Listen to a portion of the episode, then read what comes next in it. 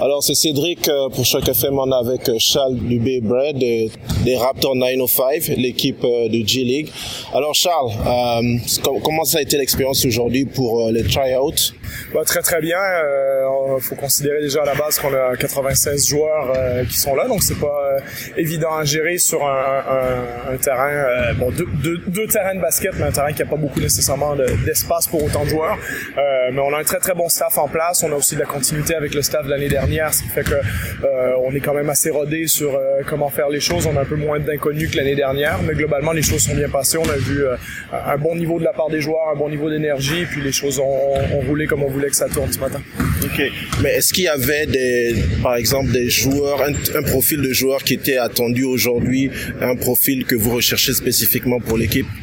On, regarde de manière générale. L'idée, c'est de, de, de, trouver le meilleur talent possible pour euh, euh, le début du camp d'entraînement qui est, qui est à la fin du mois d'octobre. Donc, euh, c'est vraiment une opportunité de, de, regarder beaucoup, beaucoup de joueurs qui nous contactent pendant l'été ou qui veulent euh, vraiment tenter leur chance au niveau professionnel. Donc, voilà, c'est pour ça que les, les Open Tryouts sont créés. Et puis, je dirais pas qu'on regarde spécifiquement pour un truc, c'est vraiment particulièrement quel, quel, est le meilleur talent qu'on peut trouver ici et quel joueur aurait peut-être la meilleure possibilité de faire l'équipe parce que les effectifs sont encore euh, euh, très très euh, flous à cette période-ci de l'année. Il y a plein de choses qui peuvent changer. Donc, on focalise plus sur le talent que sur un profil spécifique.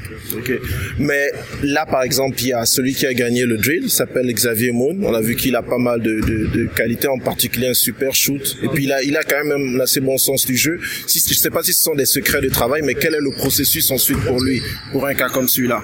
Bah, il y a toujours au moins un joueur qui va être invité au, au camp d'entraînement des Raptors 905. Donc, euh, que ce soit lui ou que ce soit un autre, euh, bien entendu, oui, il a bien performé euh, ce matin. Il y a aussi d'autres candidats qui sont là. Il peut y en avoir plus qu'un qui sont invités aussi.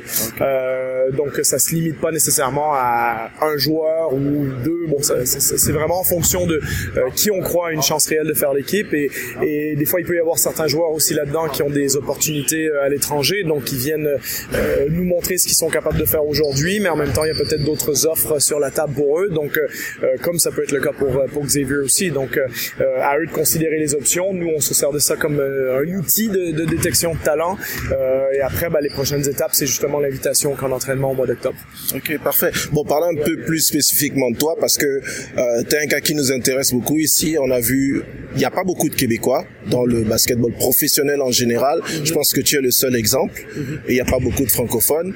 Donc, euh, bon, on va pas revenir sur... Non, si, on va te poser la question. Comment ça s'est passé? Comment toi qui viens plutôt du pays du hockey, tu t'es lancé vers le basket? On a vu qu'ensuite tu as été même en France, en Chine, et maintenant tu es dans l'équipe Rennes. Alors, comment explique-nous un petit peu.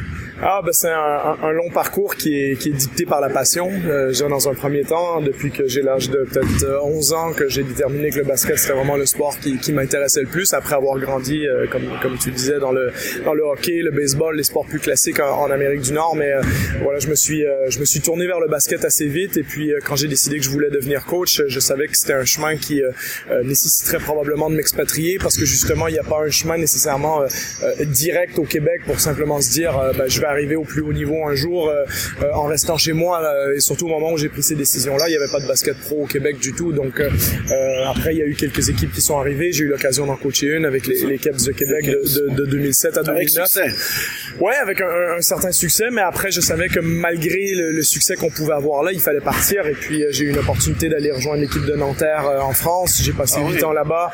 Ça m'a permis de découvrir le basket européen de progresser de, de découvrir l'Euroleague quand on a eu la, la chance de gagner la Pro en 2013. Donc, euh, euh, d'avoir pu grandir avec d'autres bons entraîneurs, de, de, voir certaines choses de près, euh, puis éventuellement bah, de, de, de, rejoindre l'équipe d'été des, des, Spurs de San Antonio pendant ah trois oui, ans. Aussi, les Spurs. Donc d'avoir passé plusieurs années dans leur dans leur giron, et puis de, ça m'a permis ensuite d'aller rejoindre la Chine. et c'est à ce moment-là que j'ai eu des contacts aussi avec les Raptors, et puis ça nous a permis de rentrer au Canada à moi et à ma famille en, en 2018. Donc, on a eu beaucoup de chance que, que les choses se passent comme ça, parce qu'on a besoin, je pense, dans ce métier là d'avoir un peu de chance, mais on essaie de travailler dur pour faire son chemin, puis euh, en espérant que les choses arrivent euh, dans le bon ordre par la suite. Ok, donc dans tes déplacements professionnels, tu as pu concilier avec la vie familiale, parce que j'imagine que dans ce monde-là, c'est vraiment pas facile, quoi. Ouais, ouais, c'est quelque chose qui est qui est euh, qui est complexe. Euh, j'ai de la chance d'avoir euh, une femme exceptionnelle, puis deux, deux petits garçons en, or. Puis je pense que sans leur présence, euh, j'arriverais pas à faire ce que je fais. Donc je leur dois énormément d'avoir quelqu'un, une, une, mère en or pour mes petits garçons. Quand moi je suis parti à jouer des matchs aux États-Unis ou quand j'étais en Asie, être aux quatre coins de l'Asie du Sud-Est, c'est pas quelque chose qui est, qui est, qui est simple, mais on a une famille, je dirais, qui est, qui est courageuse, qui va de l'avant, qui, qui recherche aussi en quelque part cette, euh, euh, ces expériences-là, ces aventures-là qui nous permettent de rencontrer d'autres cultures, de rencontrer des gens d'un peu partout et de, de, de s'ouvrir sur le monde. On a une famille comme ça. Ma femme est, est originaire du, de France, mais elle est originaire du Burkina Faso. Ah oui. euh, donc ça nous permet justement d'avoir des enfants qui, sont, qui viennent euh, de trois continents différents, euh, qui ont habité sur un quatrième déjà. Donc, donc on est fiers de ce, ce multiculturalisme-là qu'on a dans notre famille. Et puis sans eux, je pourrais absolument pas faire la carrière que je fais en ce moment. Ok, mais pour revenir aux Raptors, comment tu as vécu l'aventure de l'extérieur, bah, pas de l'extérieur, de l'intérieur de toute façon. Mm-hmm. Tu fais partie de l'organisation, euh, tu as sans doute vu l'évolution et puis tu as dû sans doute être fier de voir que les anciens joueurs des 905 comme Pascal, comme Freddy, oh, comment ils sont arrivés à ce niveau-là. Comment toi tu as vécu ça de l'intérieur? Ah ben, je pense que c'est le c'est le succès ultime pour nous pour les 905, c'est de voir ça, c'est de c'est pas nécessairement de de gagner des titres ici même si c'est c'est fantastique quand on peut le faire. Vous des champions oui, il y, a, quelques années. Ouais. Euh, mais disons que le véritable succès, c'est de voir Fred Van Vliet ou Pascal Siakam faire des, des, performances exceptionnelles en finale de la NBA contre les Warriors de Golden State. Donc, euh, donc pour nous, euh, c'est une grande fierté. Et puis, euh, ben, finalement, de voir le titre euh, NBA au Canada après 25 ans d'existence ou 24 ans d'existence. moi, la dernière fois qu'une équipe canadienne avait gagné un titre majeur, c'était en 1993 avec les Blue Jays et, et les Canadiens de Montréal. Donc, moi, j'étais encore assez jeune à, à l'époque. Donc, de dire que finalement, ben, enfin, un, un titre a été gagné ici euh, pour une équipe canadienne et puis d'en avoir fait partie euh, en tant que membre de l'organisation, ça a été ça a été génial. Et de voir la célébration à Toronto, ça ça a été la, la, la cerise sur, sur le gâteau, ça a été génial. Et puis euh, faut en profiter parce qu'on est champion en titre encore pendant euh, pendant une saison. Donc euh, il faut mais euh, maintenant que l'équipe, disons élite, est championne, est-ce qu'il y a un petit peu de pression qui se ressent sur le 905 Est-ce qu'il y a d'autres choses en plus qu'on vous demande au niveau, par exemple, des objectifs? Je, je pense pas. Je pense que euh, l'équipe première est consciente qu'on fait un bon travail. Ils en sont fiers. Ils s'appuient sur nous euh, pour le développement des joueurs, comme ils l'ont fait, comme on mentionnait avec Pascal et Fred, mais euh, plus récemment avec des joueurs comme Chris Boucher l'année dernière. Et puis il y en aura d'autres dans le futur. Donc euh, on a un système de, de, de, développement de joueurs très euh, très au point à Toronto qui est mis en place par l'équipe première. Et puis nous, ben, les objectifs ils sont pas changés par rapport au fait qu'on qu soit champion NBA ou même si on l'était pas. C'est vraiment de de, de, maximiser le potentiel de nos joueurs et d'obtenir de, de, la plus-value sur le terrain ou, ou éventuellement dans, de transformer certains joueurs en des, des, des, des monnaies d'échange plus grandes quand il, parce que ça reste un, un sport business Bien aussi. Sûr. Donc euh, forcément, ben, ça, ça, a un impact sur la valeur de certains joueurs quand on peut les améliorer avec l'équipe de G-League, euh, que ce soit pour qu'ils performent avec nous ou qu'ils nous permettent de construire l'équipe du futur avec les Raptors.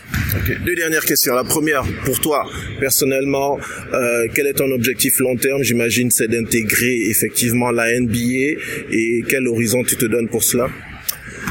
Euh, j'ai pas de, de, date précise. Euh, j'ai beaucoup progressé l'année dernière ici à ma première année avec les 905 au contact de, de Jama Malalela et puis de, des autres membres du staff euh, 905. Euh, Également l'opportunité de côtoyer Nick Nurse et puis le, le staff de, de, l'équipe des Raptors. C'est une opportunité en or qui m'a qui m'a beaucoup euh, apporté depuis que je suis ici. Donc l'important, je pense que c'est de continuer à progresser. Bien entendu, le, le but à, quand on vient en G League, c'est éventuellement d'intégrer une équipe NBA. donc forcément, moi, j'aimerais pouvoir intégrer l'équipe de coach des, des Raptors euh, à moyen terme, mais c'est dur de, de, mettre un échéancier là-dessus. Je pense qu'il faut euh, attendre, avoir euh, de la patience, continuer à travailler dur, continuer à progresser, savoir ce qu'on doit apprendre et puis éventuellement, ben, quand on fait des bonnes choses, les, je pense que les, les bonnes opportunités finissent par arriver un jour. Ok. Et la dernière question, c'est une vision générale par rapport à l'organisation, les Raptors et le 905. Maintenant qu'ils sont champions en titre, tout le monde va vous surveiller. Comment toi tu vois ça pour le futur Est-ce que euh, vous avez une stratégie euh, en général pour l'organisation? Je pense que globalement c'est que du bonus que du positif euh, ça donne énormément de crédibilité à ce que les Raptors font et, et, ont fait depuis leur arrivée au, au Canada il y, a, il y, a, maintenant 25 ans. donc en 1995, bon, c'était c'était tout nouveau, mais maintenant on a démontré qu'on qu'on pouvait ici avoir à Toronto la, la, meilleure équipe de basket au monde. donc maintenant, ça va être de, de comment obtenir le deuxième championnat de l'histoire des Raptors. Ça peut prendre un an, deux ans, cinq ans, quinze ans, ça personne ne le sait, mais euh, on a vraiment une équipe, on a beaucoup de chance au Canada d'avoir une équipe avec autant de qualité euh, au niveau organisationnel à partir de Masayu Ujiri, qui, qui, qui, est un des meilleurs présidents de la NBA, qui a une réputation euh, phénoménale et qui est un être humain phénoménal aussi, mais qui, qui demande de l'excellence à tous les niveaux en dessous et ça se ressent. Donc il y a, je dirais, 5 à 7 équipes NBA qui pour moi se, se démarquent du lot en termes de leur qualité générale et on a de la chance d'avoir une de ces équipes-là au Canada. Donc c'est bien de, que le succès collectif ait pu mettre de la lumière là-dessus et puis fasse en sorte que euh, le Canada au complet se range derrière se rallie derrière les Raptors maintenant. On espère que ça va simplement continuer de faire boule de neige dans le futur. J'allais oublier, mais il faut vraiment que je pose la question parce que j'ai couvert les Raptors euh, pour, pour Choc FM, la radio francophone. Et encore une fois, merci de nous accorder un peu de ton temps. Est-ce que tu as eu personnellement, pendant l'expérience de Kawhi Leonard, le rencontrer un petit peu? Moi, j'ai réussi à avoir aucun mot de lui. Alors, quelles a été tes impressions par rapport à lui? Bah, c'est un joueur phénoménal. Après, c'est quelqu'un de très euh, privé, très secret, donc euh, forcément très peu de gens ont, ont accès à lui. On l'a vu l'année dernière, mais bon, il a, il a fait vivre les plus grands moments euh, du basket au Canada dans l'histoire de ce sport-là. Donc, on peut que le remercier pour ça, puis, puis se considérer privilégié de l'avoir eu pour nous, ne serait-ce que pour un an. et puis, je pense qu'il a aidé l'organisation à grandir, et puis il a, il, a changé, comme Nick Nurse l'a très bien dit, il a changé la vie de beaucoup de gens en, en, performant de la manière qu'il l'a fait l'année dernière. Donc, euh, on doit lui en être reconnaissant. C'était son droit de, de, de partir, il l'a fait. Et puis maintenant, c'est tourner la page et prochaine édition des Raptors et être prêt à être performant cette année. Absolument. Merci beaucoup. Merci, à toi.